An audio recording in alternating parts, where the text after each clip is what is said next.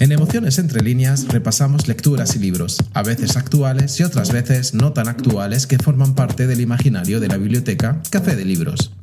Los diferentes personajes, escritores o sus escenarios cobran vida y se establecen extrañas relaciones tendiendo puentes entre ellos sin importar el libro en el que aparecen o el escritor que le dio vida. Los libros, sus personajes y escenarios acaban tejiendo entre líneas un universo de emociones únicas, personales y a la vez globales.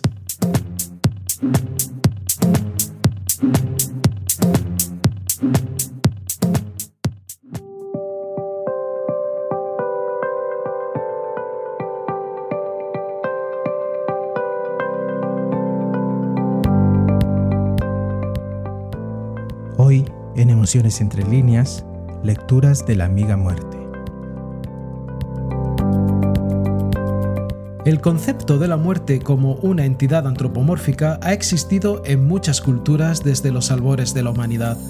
Ya desde la mitología romana, esta se asociaba a las parcas, personificaciones del fatum o destino. Controlaban el metafórico hilo de la vida de cada mortal e inmortal desde el nacimiento hasta la muerte. Sus equivalentes griegas eran las moiras y en la mitología nórdica de los pueblos germanos septentrionales, las nornas. A partir del siglo XV eh, comenzó a ser representada como una figura esquelética que lleva capa y capucha, y también se denominaba como ángel de la muerte. En algunos casos, la muerte es quien causa el deceso de la víctima, lo que da origen a historias donde a ésta se le puede engañar o sobornar, permitiendo así que el condenado sobreviva gracias a su astucia, como el caso de Sísifo. Otras creencias sostienen que el espectro de la muerte es solo un psicopompo, esto es, un ser que en las mitologías o religiones tiene el papel de conducir las almas de los difuntos hacia el otro mundo, ya sea la ultratumba, el cielo o el infierno es el que corta los últimos lazos entre el alma y el cuerpo. La muerte es un hecho biológico universal y sin embargo radicalmente atravesado por la cultura ya que las creencias en torno a ella hacen que la vivamos de formas tan diversas que no es lo mismo morir en Asia que en Europa o en África, o hacerlo en un entorno urbano o en uno rural. La ritualización de la muerte tiene una función específica, gestionar el enorme dolor que causa la pérdida de un ser querido. Por eso, los rituales sirven para equilibrar, armonizar, cohesionar al grupo que permanece en vida y para marcar el tránsito de quien muere.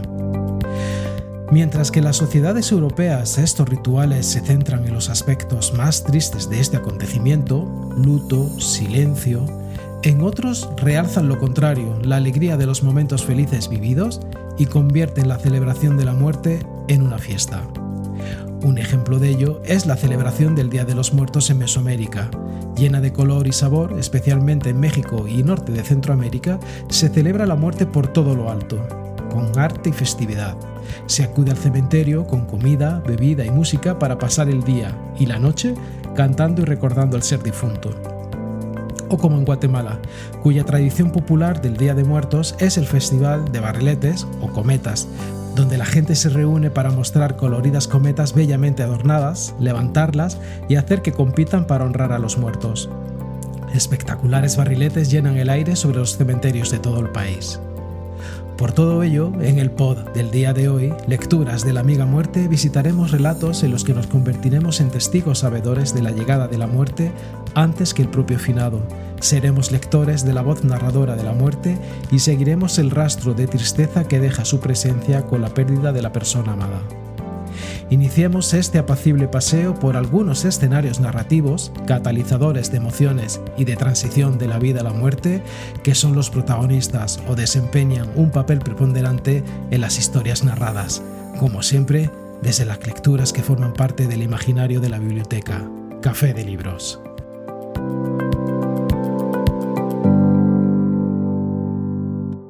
El día en que lo iban a dar, Santiago Nazar se levantó a las 5 y 40 de la madrugada. Es decir, ahí no se te va el lector porque ya sabe que ese hombre lo van a matar. Y él va a estar detrás de ese tipo hasta que lo maten, para ver dónde lo matan y cómo lo matan. Pero se me presentó el problema cuando terminó el primer capítulo. Todavía no lo habían matado. Y entonces me di cuenta que él lector iba a hacer lo que hubiera hecho yo. Miro al final para ver si lo matan o no.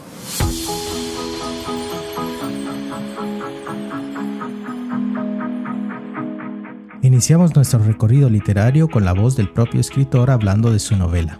Nos referimos a Gabriel García Márquez y su obra Crónica de una muerte anunciada.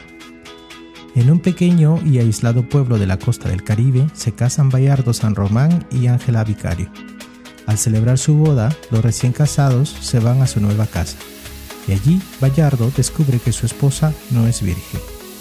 Inmediatamente, Bayardo devuelve a Ángela Vicario a la casa de sus padres donde es golpeada por su madre e interrogada por sus hermanos. Ángela culpará a Santiago Nazar, un vecino del pueblo. Los hermanos Vicario, Pedro y Pablo, obligados por la defensa del honor familiar, anuncian a la mayoría del pueblo que matarían a Santiago Nazar. Este no se entera sino minutos antes de morir. Los hermanos matan a cuchillazos a Santiago, después de pensarlo en varias ocasiones en la puerta de su casa a la vista de la gente que no hizo o no pudo hacer nada para evitarlo. Pasados 27 años, el amigo de Santiago, el narrador, reconstruye los hechos de los que él fue testigo, en forma de crónica, combinando narración y testimonios. Años después, Ángela Vicario estaría escribiendo cada día a Bayardo, primero formalmente, después con cartas de joven enamorada, y al final fingiendo enfermedades. Así Bayardo vuelve 17 años después, claramente desmejorado y con todas las cartas sin abrir.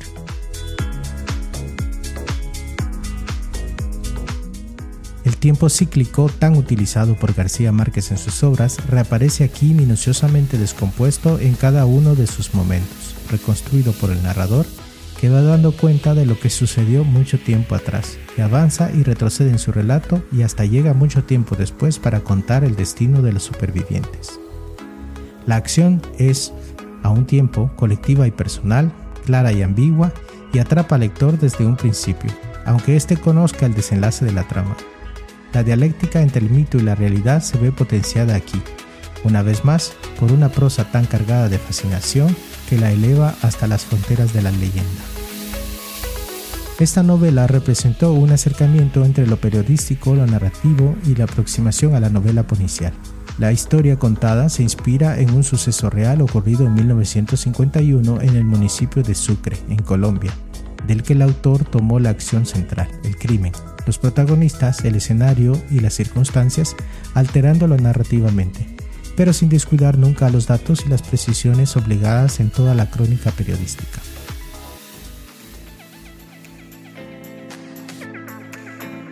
Gabriel José de la Concordia García Márquez nació en 1927 y falleció en 2014. Fue un escritor y periodista colombiano, reconocido principalmente por sus novelas y cuentos. También escribió narrativa de no ficción, discursos, reportajes, críticas cinematográficas y memorias. En 1982 recibió el Premio Nobel de Literatura por sus novelas e historias cortas, en las que lo fanático y lo real se combinan en un mundo ricamente compuesto de imaginación lo que refleja la vida y los conflictos de un continente. De su prolífica producción literaria podemos mencionar novelas como La hojarasca, El coronel no tiene quien escriba, A mala hora, Cien años de soledad, El amor en tiempos de cólera, Memoria de mis putas tristes, entre otras. Y entre su colección de cuentos y relatos, Los funerales de la mamá grande, Ojos de perro azul y 12 cuentos peregrinos, entre otros. En Crónica de una muerte anunciada, la fatalidad domina todo el relato. Es el crimen tan público que se hace inevitable.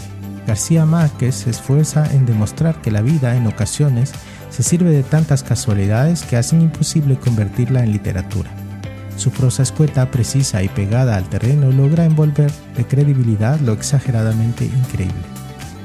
Pues bien, damos nuestro primer paso en este transitar narrativo dedicado a la muerte para llegar a una narrativa cuyo estilo es igualmente sencillo y creíblemente inverosímil. La muerte, recolectora de almas, ronda en torno a todos los personajes, no tanto como presagio, sino como un recordatorio público de que es cuestión de tiempo caer en sus brazos, más que nada por la realidad en la que se desarrolla la trama. Ella misma nos narra la historia de una niña que vivió durante el terror de la Alemania nazi en la Segunda Guerra Mundial.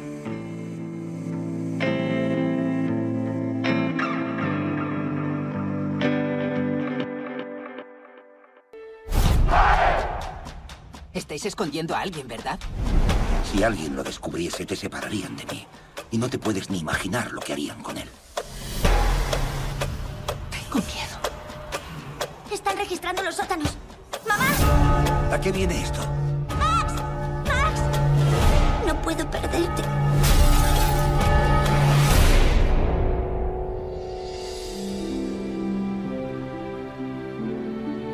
Tú me has mantenido vivo, Liesel. No lo olvides nunca.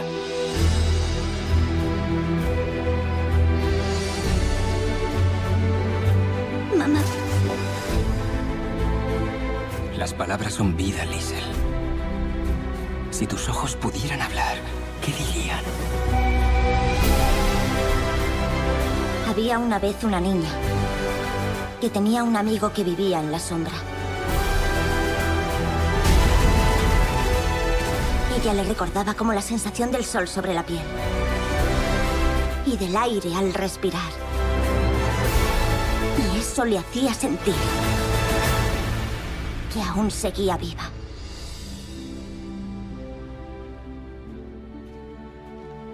Buenas noches, ladrona de libros.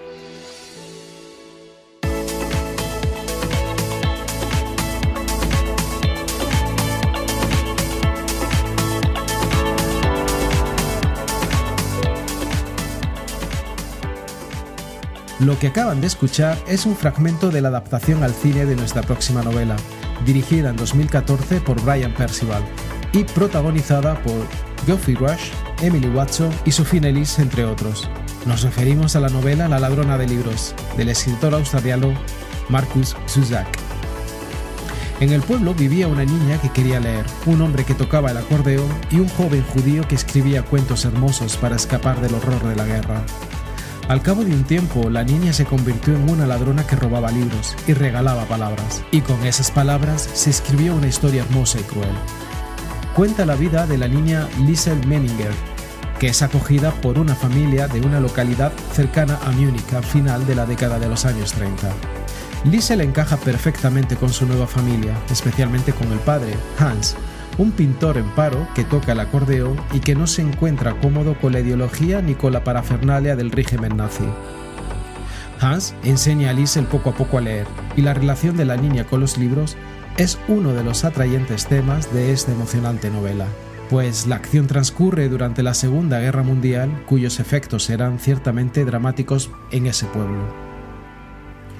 La estructura de la ladrona de libros es original, con una técnica que anticipa continuamente lo que más adelante se relata y que interrumpe la narración de los hechos para fijar la atención en algún asunto.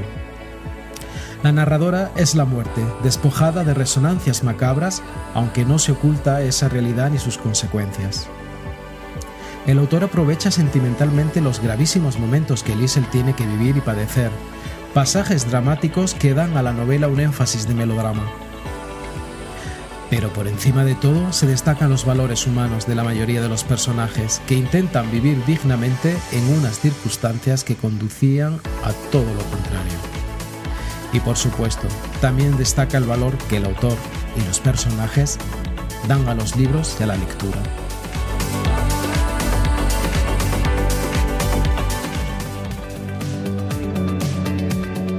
Marcus Zusak nació en 1975 en Sydney, Australia. Estudió historia e inglés en la Universidad de South Wales, donde se graduó finalmente en artes y educación. Pasó un tiempo trabajando como profesor de secundaria o conserje, mientras preparaba sus primeros textos. Antes de convertirse en escritor profesional, trabajó como portero de una consulta de un dentista. En La ladrona de libros, la muerte se comporta de manera jubilosa y afable, pero ciertamente a veces no resulta agradable. En algunas ocasiones, la muerte se ve obligada a tomar medidas respecto a la simpatía que siente por la historia de la humanidad. Mira los colores a su alrededor antes de ver cualquier otra cosa. La historia es contada desde su punto de vista, en las tres épocas en que ha visitado a la protagonista, Liesel Menninger. Pues bien, esta capacidad de adaptación y discrecionalidad de la muerte ante diferentes situaciones es el indicio en este transitar mortuorio que nos lleva a nuestra próxima lectura. En ella encontraremos a tres hermanos que sabrán el precio que se paga cuando se provoca la muerte, y solo uno de ellos tendrá la sagacidad para enfrentarse a un astuto enemigo que nunca pierde.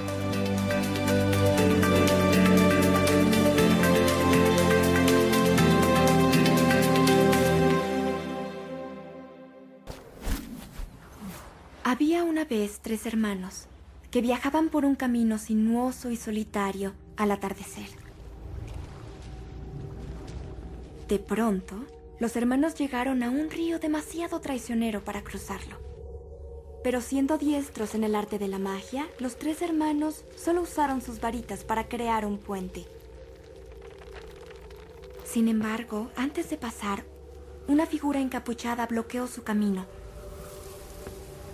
Era la muerte, y se sintió defraudada, porque los viajeros normalmente se ahogaban en el río, pero la muerte era astuta.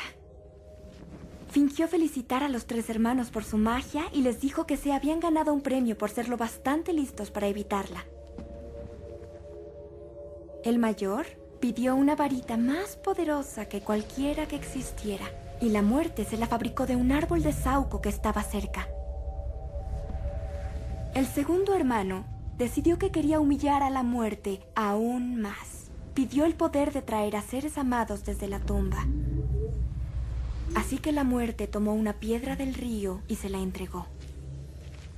Finalmente, la muerte giró hacia el tercer hermano, un hombre humilde.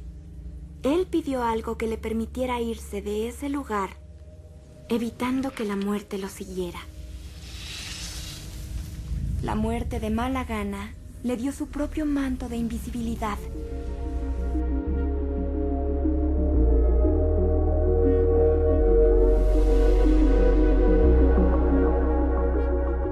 Esto es un fragmento del audio de nuestra próxima lectura que aparece en la adaptación cinematográfica dirigida por David Yates en 2010 de la novela Harry Potter y las Reliquias de la Muerte, escrita por la autora británica J.K. Rowling. Nos referimos a la fábula de los tres hermanos incluidos en la obra Los cuentos de Beedle el Bardo y con las notas adicionales del profesor Albus Dumbledore.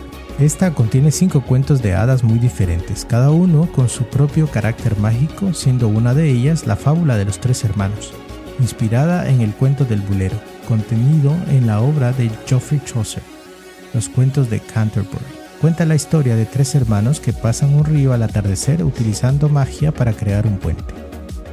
Cuando están pasando se encuentran con la muerte, quien, muy sorprendida porque la burlaron, les ofrece un regalo a cada uno. El hermano mayor pide la varita más poderosa del mundo, el hermano mediano la habilidad de resucitar a las personas y el hermano menor, más inteligente que los demás, pidió por la forma de hacer que la muerte no lo siguiese. Este vivió por mucho tiempo y recibió a la muerte como una vieja amiga, mientras que sus dos hermanos mayores fenecieron de forma dramática. Los cuentos de Beadle el Bardo fue mencionado por primera vez en el séptimo libro del ciclo novelístico de Harry Potter y mediante el recurso de la metaficción, la autora lo hizo pasar por un libro real que había sido escrito en el siglo XV por Beadle, reconocido autor de la literatura de los magos que había vivido en Yorkshire.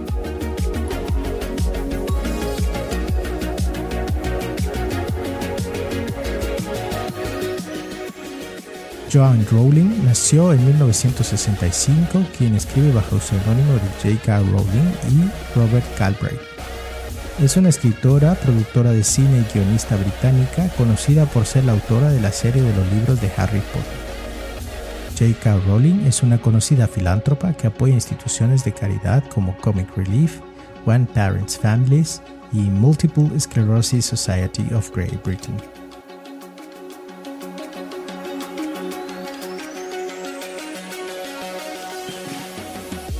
La moraleja de la fábula de los tres hermanos es que cualquier esfuerzo humano por eludir o vencer la muerte está destinado al fracaso. Y fue el hermano menor, el más humilde y también el más sensato de los tres, el único que entiende que, habiendo escapado por los pelos de la muerte una vez, lo mejor que puede esperar es que su siguiente encuentro se posponga el mayor tiempo posible y aceptar la muerte como lo que es, una vieja amiga. Pues bien, esta capacidad de aceptar el destino y comprender que el encuentro con la muerte es algo que llega tarde o temprano es el indicio que nos lleva a nuestra siguiente parada literaria. En ella, los momentos más álgidos de la vida en pareja se darán a pocos meses de la muerte de uno de ellos, cuyo deslizarse hacia el final es narrado con un dolor desgarrador por su compañero.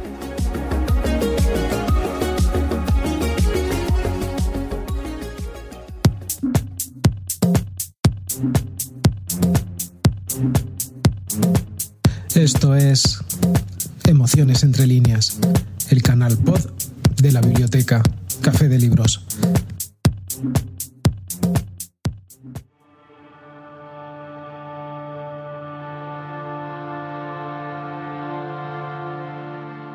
Nos referimos a la novela La muerte de la bien amada, del escritor francés Marc Bernard. Él y Marc se conocen en una Europa en guerra. Se amarán durante más de 30 años y Marc escribirá su historia de amor, que sigue viva más allá de la muerte. Desde el momento en que supieron que Els, la mujer del autor y narrador, iba a morir pronto, comenzó de verdad para ella y para su marido un nuevo y extraño periodo de felicidad. Fue la cima de su amor, el momento en el que se amaron mejor y en el que revivieron todo lo que su encuentro les había aportado a lo largo de la vida. Els Bernard tuvo que huir de su país, Austria, para escapar del holocausto y se instaló en París durante algún tiempo. Tenía previsto partir hacia América, pero un día se encontró en el Museo del Louvre con aquel a quien no abandonaría ya. Escrita en primera persona, es terriblemente dura y tierna a la vez. Un amor que dura 30 años rodeado de adversidades, pero profundo en la fe del uno en el otro. Judía austríaca, Els debe hacer frente a múltiples vicisitudes para seguir con vida. Francia, Italia, España irán recorriendo Europa en busca de la vida y de la posibilidad de estar juntos. Ella rehusará huir a Estados Unidos a fin de permanecer junto a él. Marc Bernard nació en 1900 y falleció en 1983. Escritor francés, crítico literario y periodista, fue ganador del premio Goncourt en 1942 por la novela Semejantes a Niños. Marc nació en una familia obrera y se quedó huérfano muy temprano. Ferviente defensor de la literatura proletaria, en 1932 fundó el Grupo de Escritores Proletarios. Este autor dejó una quincena de relatos y de obras de teatro. Entre algunas de sus obras podemos mencionar Mallorquinas, Au-delà de l'absence, Gallimard, Les marionnettes, Tout est bien ainsi y Office de jour, entre otras. La calidad humana del autor y su eco son consecuencia de la gravedad de la temática que se trata en esa novela, pero también del tono apasionado, reflexivo, sugerente y preciso con el que evoca la figura de su memorable esposa. El autor se aferra a las vivencias que preceden la muerte de su esposa y los recuerdos que quedan tras su partida. Pues bien, estos recuerdos imborrables y el sentir de una ausencia que llena el vacío tras la partida del ser amado son los indicios que nos llevan al final de este trayecto narrativo. Nuestra última parada literaria es una novela en la que su protagonista intenta reconstruir su vida tras el fallecimiento de su pareja, en una lucha diaria con un triste pero esperanzador mensaje para el lector.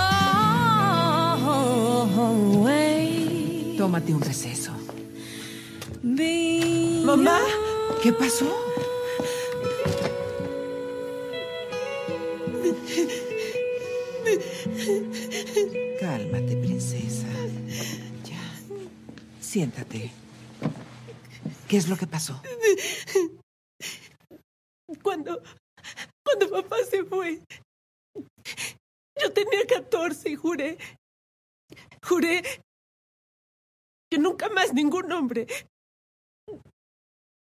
Y entonces conocí a Jerry.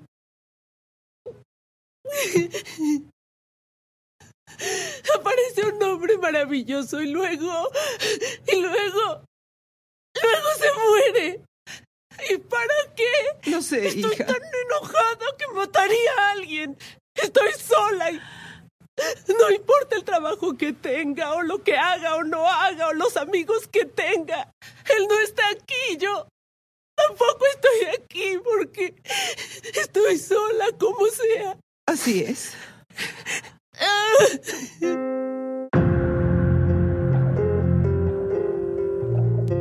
Terminamos nuestro trayecto literario con el fragmento del audio de la adaptación cinematográfica de la novela homónima dirigida por Richard LaCravenis y protagonizada por Hilary Swank, James Marsters.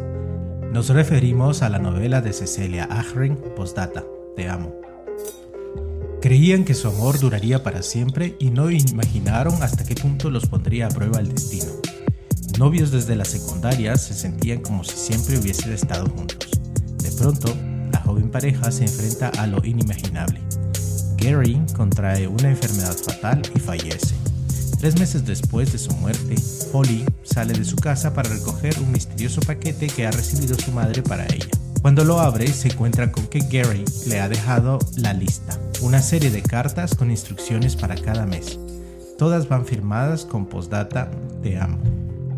Rodeada de amigas de lengua afilada y con una familia que la ama y la sobreprotege hasta volverla loca, Holly Kennedy es una heroína de nuestro tiempo. Titubea, trastabilla, llora y bromea mientras se abre camino hacia la independencia, hacia una nueva vida de aventura, satisfacción profesional, amor y amistad.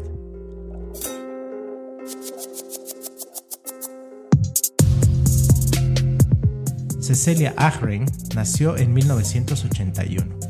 Es una escritora irlandesa que ha publicado varias novelas y una serie de historias cortas. Con 21 años escribió su novela Postdata Te amo, que fue vendida a más de 40 países. Su segunda novela, Donde termina el arco iris, obtuvo en Alemania el premio Corinne en 2005.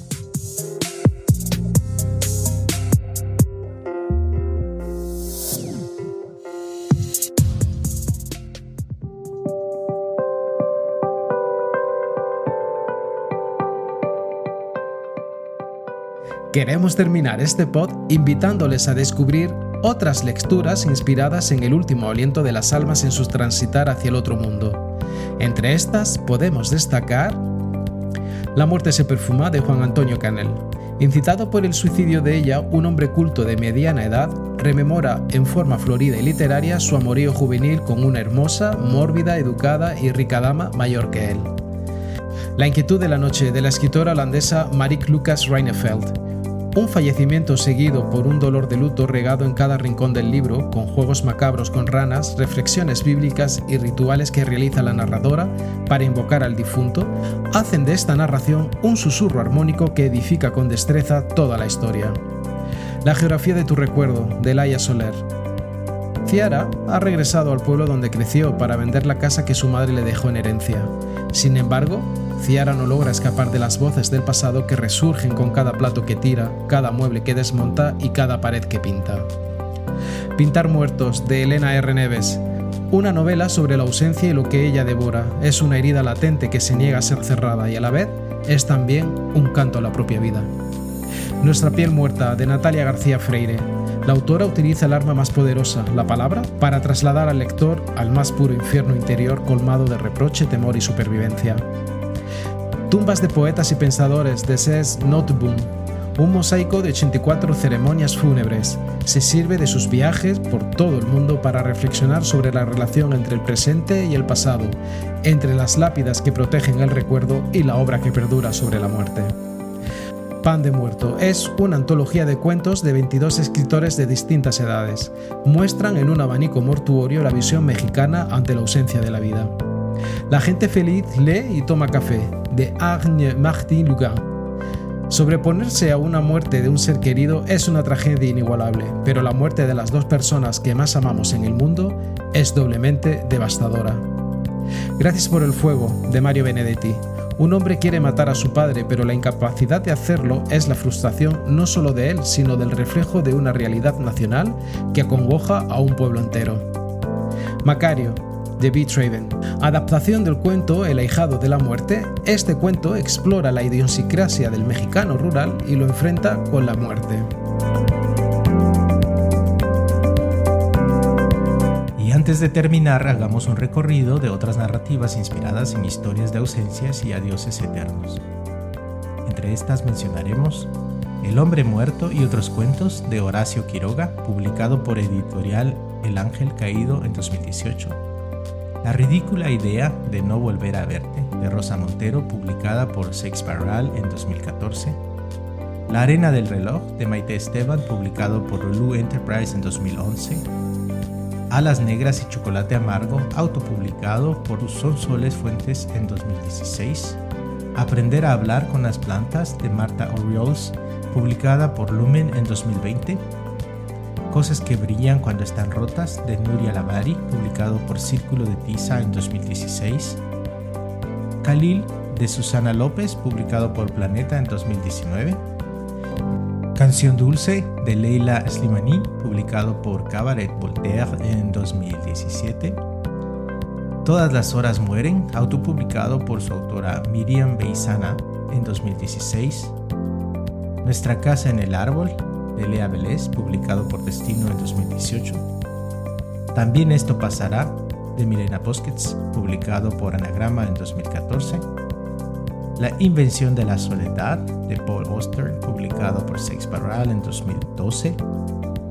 Las intermitencias de la muerte, José Saramago, publicado por De Bolsillo en 2015. Entre otros libros y lecturas en cuyas tramas baila la figura de la parca destilando tristeza y melancolía.